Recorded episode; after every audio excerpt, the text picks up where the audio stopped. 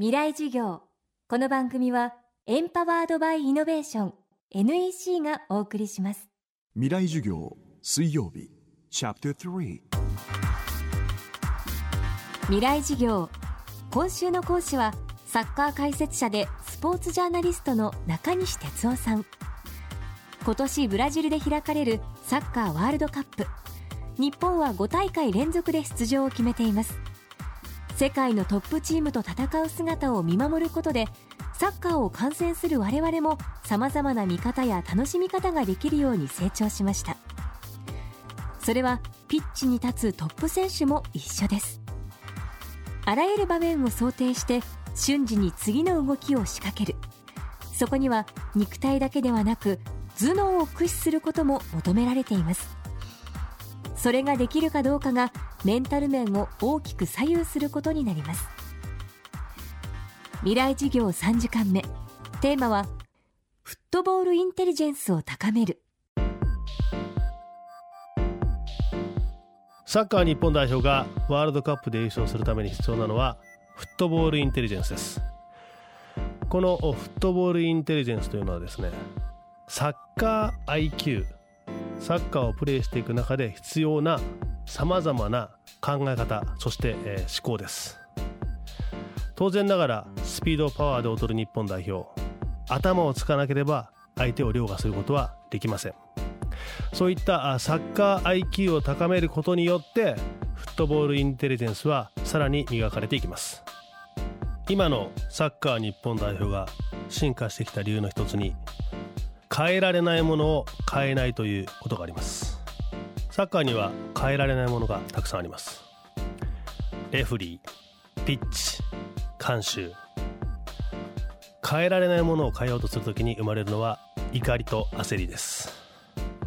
試合中選手が退場になったシーンを見たことはあるかもしれませんがレフリーが退場になった試合はおそらく誰も見たことがないと思います。つまりレフリーを変えることはいかに理不尽な判定があっても不可能なことです。そこに怒りや焦りを持ち込むと自分たちのプレーが確実に崩れます。なぜなら怒りと焦りはチームメートに浸透するからです。今の日本代表は海外のアウェーの試合で理不尽な判定にあったとしてもレフリーに対して怒りや焦りを見せません。これによって彼らは自分たちのメンタルをコントロールしています。例えばレフリーが試合の序盤に比較的簡単なプレーでファールを取ってしまったとなればその日のレフリーの判断基準は非常に厳しいと言えると思います。レフリーの判断基準をなるべく早い時間に見極めて自分たちがそれに対応していく。またレフリーが一方のチームにイエローカードレッドカードもしくは PK を与えたのであればその逆のチームはイエローカードレッドカード PK に逆に気をつけなければいけません。といったようなサッカーにはサッカーだけ純粋にプレーしてればいいというわけではない部分があります。これは何もサッカーに限ったことではありません。親、兄弟、会社の上司、みんなそんな簡単に変えられるものではありません。つまり変えられないものに対して文句を言うということは自分たちの言い訳を探しているということです。レフリーは決して変えられないものです。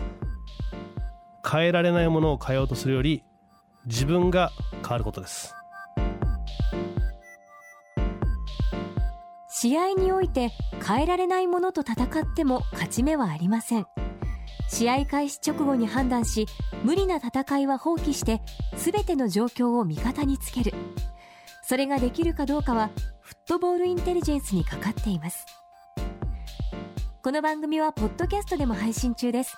バックナンバーもまとめて聞くことができます。アクセスは東京 FM のトップページからどうぞ。未来事業明日も中西哲夫さんの講義をお送りします。